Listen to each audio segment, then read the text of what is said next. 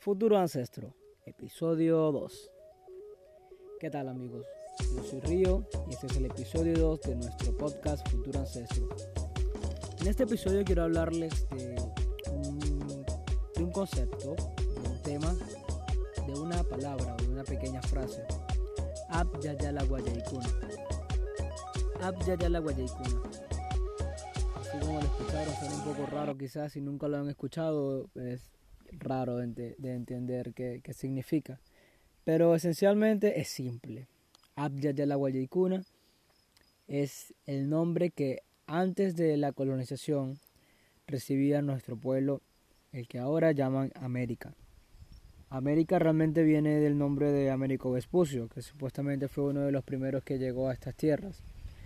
Pero en los registros históricos se tiene constancia de que en el Abya habitaban aproximadamente unos 70 millones de personas, de habitantes, de pueblos originarios. 70 millones de personas, 70 millones de pueblos habitantes, tenían diferentes dialectos.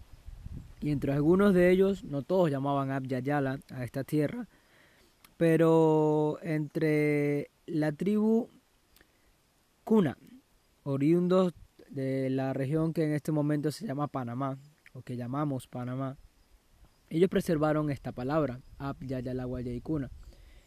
Hay, según otros, otros registros que tú puedas eh, consultar, em, hay otros nombres, pero el Ab Kuna fue el, o Ab fue el, el que los indígenas de otros pueblos aceptaron en un consenso. De hecho, hubo un, acto formal para que esto sucediera, em, aproximadamente hace unos 50 años, quizás mucho o un poco menos. En este momento no tengo la documentación exacta, no tengo eh, las fechas exactas, para las exactas, las fechas no soy tan, tan preciso.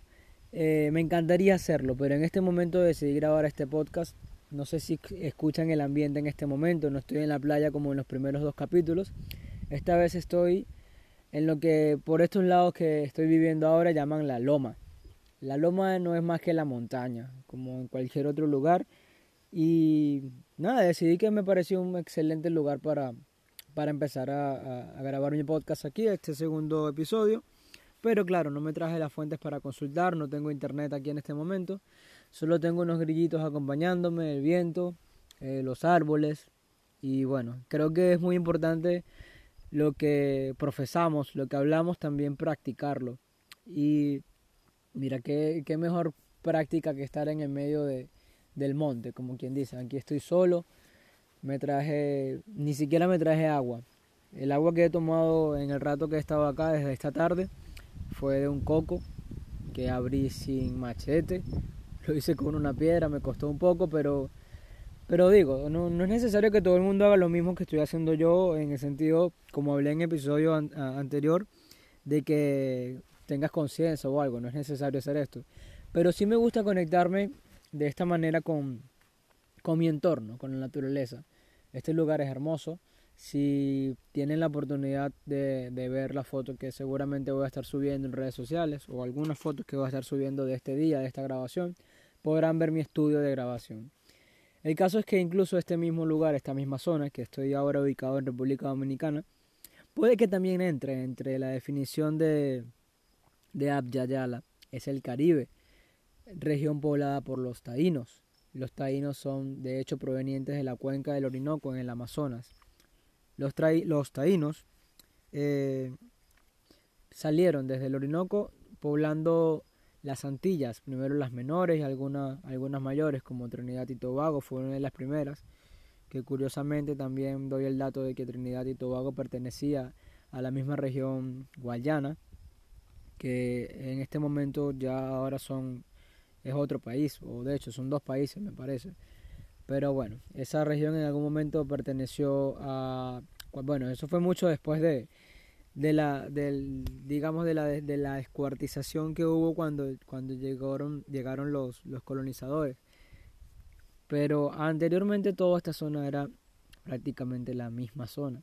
De hecho, no había, no había digamos, una, una, una división, una diferenciación por etnias, por razas en lo absoluto. El Abya era nuestra madre, o es nuestra madre, la que conocían nuestros ancestros. De hecho, hay registros de que algunos de los ancestros originarios de, esta tierra conocían del, de lo que llaman el hombre blanco. Así le llaman al europeo. Bueno, obviamente no hay ninguna discriminación con el hombre blanco, no tenemos nada contra el hombre blanco, contra el europeo, ni obviamente contra los españoles. Para nada. De hecho, parte del conocimiento que guardan los, los pueblos originarios del Abya es, mira, de hecho, cuando hubo la colonización ni siquiera, ni siquiera para nosotros era necesario defendernos. Es decir, nuestros pueblos no necesitaban de la violencia para defenderse. Cuando habían algún tipo de acontecimiento que necesitaba del conocimiento de otros pueblos, se reunían. También hay registros de que había como una gran cumbre donde los pueblos del norte, del sur, del este o del oeste, que si acaso esa era la, mayor diferenciación de la que había, eh, se reunían. Y se reunían no precisamente para pelear o para discutir qué territorio era el de quién, sino para compartir el conocimiento. Llevaban especie de ofrendas, mejor dicho, no eran ofrendas, eran como, como presentes de los, de los, desde los lugares donde estaban asentados hasta la cumbre e incluso llevaban a sus hijos o a sus hijas para que se, eh, digamos, no quiero usar la palabra aparearan, pero para que se conocieran entre tribus y, compartieran, eh, digamos, el, rastro genético. Esto, esto es algo curioso porque si sabemos de la diversidad genética desde hace muy poco, pero es muy probable que nuestros pueblos lo hayan sabido, hayan tenido conocimiento de que era importante no tener solamente una, una línea genética. La diversidad genética es elemental para la supervivencia. No sé si algunos lo sepan o quizás otros no, pero los cultivos más susceptibles son los monocultivos. Es decir, cuando hay solamente en una plantación maíz, solamente hay trigo y solamente hay arroz, por ejemplo. Si a alguna de esas plantaciones le cae eh, alguna plaga, lo más probable es que devaste toda la plantación, porque hay una sola, un solo cultivo, en cuanto, porque no hay diversidad genética. En cambio, cuando hay diversidad genética, las plagas que atacan a una de las, de las, de alguna, algún sector de, de las plantaciones no afectan a los demás. Entonces es curioso que nuestros pueblos anteriormente hayan tenido quizás noción de esto, probablemente no estudio científico, pero sí estudio del conocimiento, de saber que era necesario eh, la liga, la mezcla entre unos y otros para que para tener una, una población saludable o poblaciones saludables. El Abya no solamente agrupa lo que es el territorio, el Abya es un consenso que, que agrupa la cosmovisión de nuestros pueblos. Cuando hablo de cosmovisión es como la manera de ver el, nuestro cosmos, el universo, qué hay detrás de, todo lo que, de lo que ven nuestros ojos. Y es curioso que dentro de ese conocimiento se entienda de que sabían nuestros pueblos que habían otros planetas, de que sabían nuestros pueblos que incluso habían otros seres fuera de estos planetas, y hay registros orales de que en algún momento se conectaron, de que se, conocieron los, los antiguos pobladores y pobladores de otras partes del universo. Ya que parte de cada quien creerlo, eh, yo no, no, digo que no lo creo eh, fervientemente, de que diga, oh, eso sucedió, pero por algo está escrito. Hay muchísimas cosas en el mundo actual que no se han, que no se han comprobado científicamente, pero que se sienten, que se saben, que, que, que, quizás no haya manera de comprobarlo científicamente, pero se entiende de que existe. De hecho, probablemente quien esté atrasado no sea nuestras culturas, ni el conocimiento ancestral o el conocimiento inherente al humano, sino la ciencia. Es muy probable que así sea. No quiero decir con esto tampoco, ya que en este segundo episodio también estoy como diciendo que, bueno, ya que digo que estoy aquí en el medio del monte y de la nada, mira, es muy probable que aquí en el monte y en medio de la, de la, de la nada, entre comillas, yo no vaya a desarrollar un cohete que llegue al espacio. Muy probablemente no.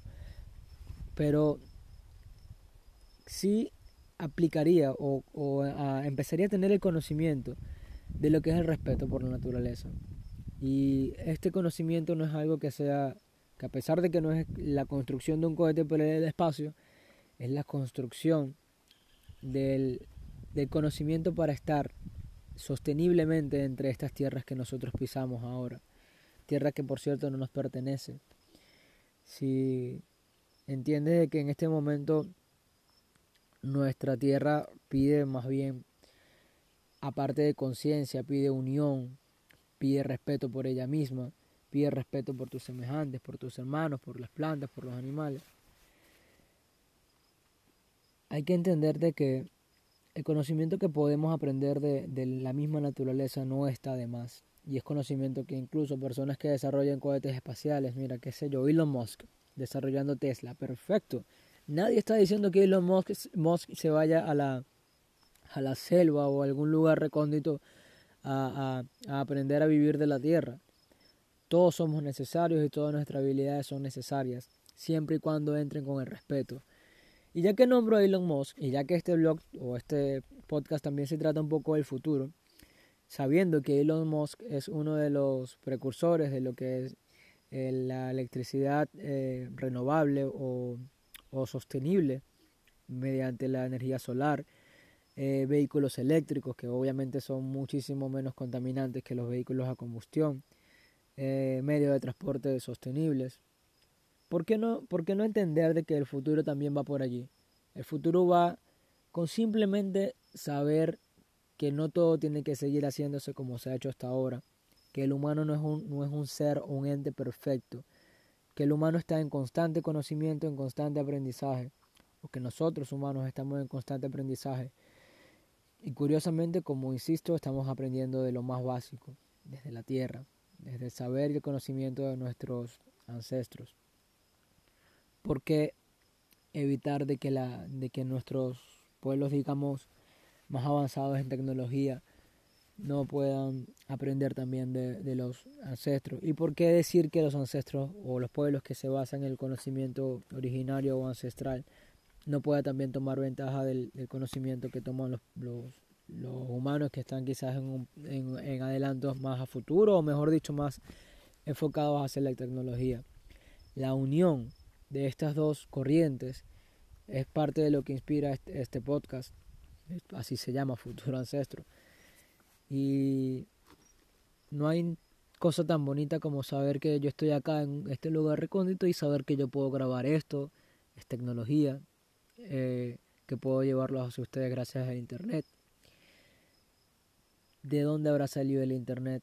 Hay muchas teorías, pero saber que el Internet puede ser usado no solamente con fines de manipulación, como lo han hecho algunos, algunos medios, sino también como fin para llevar el mensaje necesario, el mensaje de conciencia y de respeto. Abhyayala. Abhyayala agrupa no solamente al conocimiento y de cosmovisión, también agrupa el conocimiento del arte, conocimiento del arte de nuestros pueblos, el arte originario que aprendió a comunicarse no solamente por por palabra escrita o, o, o, redactada, sino también por el conocimiento oral. Aprendió a escribir, nuestro pueblo eh, ancestro escribió, aprendió a escribir, o mejor dicho, no escribir, a comunicarse mediante símbolos. Si ustedes ven en algún momento, tienen oportunidad de ver los diseños de las chompas o de las de los ponchos, que son parte de los de los atuendos andinos para el frío o incluso para los pueblos que viven un poco más abajo en la, en, la selva o en la sí ya, ya dentro de la parte selvática de nuestras de nuestro Abya ellos también conservan o conservaron símbolos dentro de su dentro de su tradición escrita u, oral. Y por qué esa tradición simplemente es como otro medio para comunicarse otro medio que también debemos respetar así como los egipcios tenían los jeroglíficos eh, dentro de las zonas eh, latinoamericanas o del Abya en muchísimas partes podemos encontrar petroglifos, es decir, eh, símbolos incrustados con materiales naturales dentro de los de las rocas, dentro de las cuevas incluso, que han sobrevivido miles de años y que todavía podemos entender de alguna manera. Hablo desde, desde el conocimiento que tengo de, mi experiencia y entiendo que dentro de la parte de Caroní, que Caroní es el, la cuenca del Caroní, que es la parte sur de Venezuela, de donde provengo, la energía eléctrica proviene ahora, en este momento, del río, obvio, del río represado, del río que tiene bobinas que generan electricidad, pero la parte donde que me interesa, o sea, o que más me interesa, o que más curiosidad me causa de toda esta, esta creación de electricidad a partir del río, es que en la empresa original se llamaba Delca, electrificadora del Caroní. Y el símbolo que tiene ella como, como emblema o como, como logo es un petroglifo, o sea, deriva de un petroglifo encontrado en la misma parte que fue inundada para hacer este, estas represas y estas centrales hidroeléctricas. Es decir, un símbolo colocado o escrito en una, en una piedra. Dicen que es un símbolo del sol y el sol es energía. También sucede en la parte de la petrolífera o la petrolera de, Venezuela. El símbolo también proviene de un petroglifo encontrado en la parte occidental de Venezuela. Wow. Y estoy seguro que así en muchísimas partes de otros lugares también habrá, habrá símbolos que provienen de, nuestra, de nuestros primeros ancestros. El Abya aprendió, o nuestros pobladores del Abya aprendieron a escribir en, los, en las piedras, aprendieron a escribir en la conciencia de sus, de sus generaciones eh, posteriores a ellos, a través del, de lo oral, de la, de la, de la lengua llevaron sus tradiciones, llevaron sus leyendas, sus mitos, sus canciones. En las canciones se conservan las, el conocimiento de estos pueblos. El Abya Yala no solamente aplica a la cosmovisión y al arte, también aplica al, a la manera de expresar esto que, que, estoy haciendo yo ahora con ustedes. El Abya Yala agrupa a todos los pueblos originarios porque para algunos eran como los Guay, Guaycuna. Wow, en este momento no recuerdo. Seguro lo dejo en las notas del programa cuando, cuando vuelva a tener internet, que obviamente es necesario.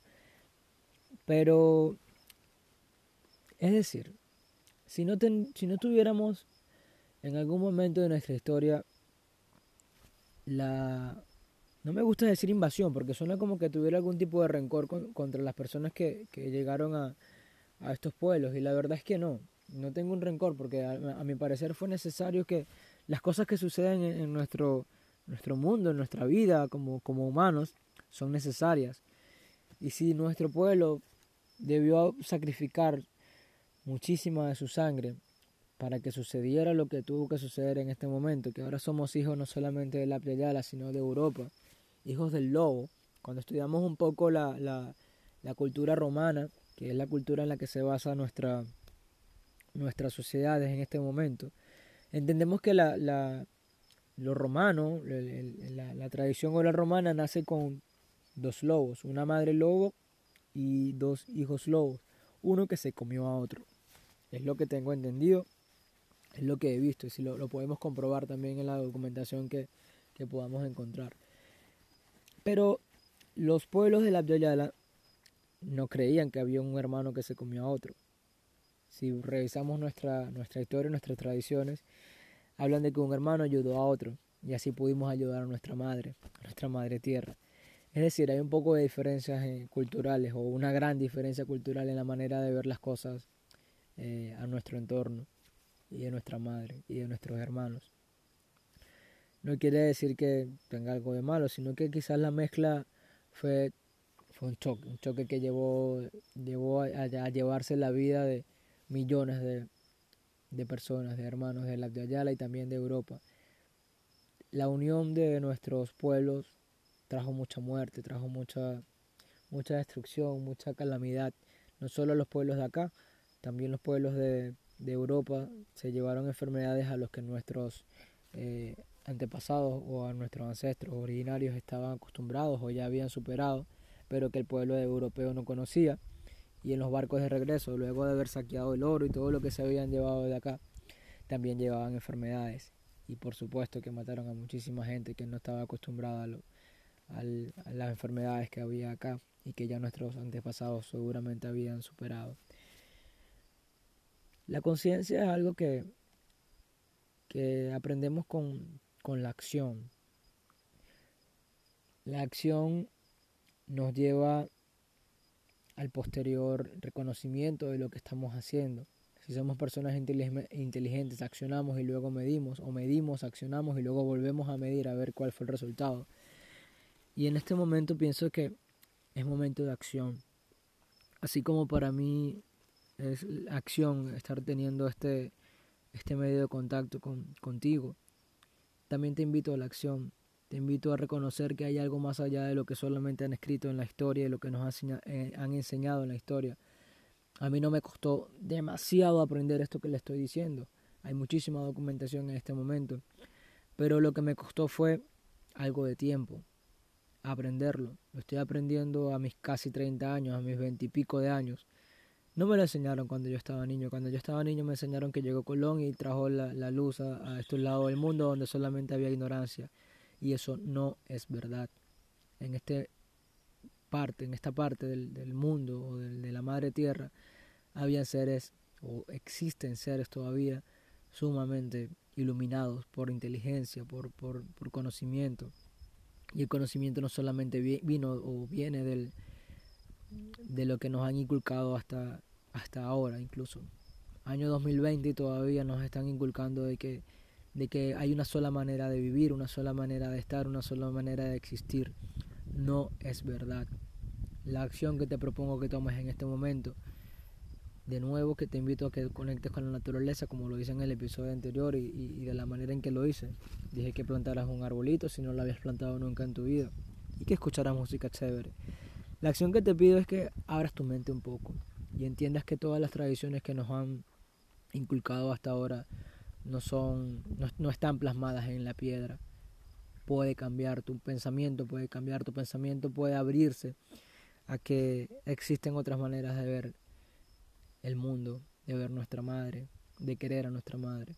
Abraza un árbol si puedes, es que suena hippie, pero si puedes abraza un árbol. Camina descalzo por la playa, camina descalzo por tu patio, siéntete con la tierra. Acciones simples, muy sencillas de... Y pregúntate, pregúntate siempre, la curiosidad es algo que, que también puede ser acción, la curiosidad te lleva a la acción cuando no sabes algo y, tomas la acción de de querer aprender más acerca de ese algo, no creo que te vayas a llevar algo, algo malo respecto a eso. Acción, pensamiento, evaluación y de nuevo, acción, porque estamos viviendo, estamos vivos. Nuestra humanidad no se queda en ti, nuestra humanidad tendrá trascendencia. Tú vas a morir, yo voy a morir, todos vamos a morir y nuestra humanidad va a seguir existiendo. Y si no existe nuestra humanidad, va a seguir existiendo la conciencia. Y nuestro paso por este por este plano, seguramente va a ser muchísimo más fructífero si tú eres una persona consciente. Mi llamado a la acción es a que seamos conscientes. Gracias por escucharme, yo soy Río y este fue Futuro Ancestro. Hasta el próximo episodio.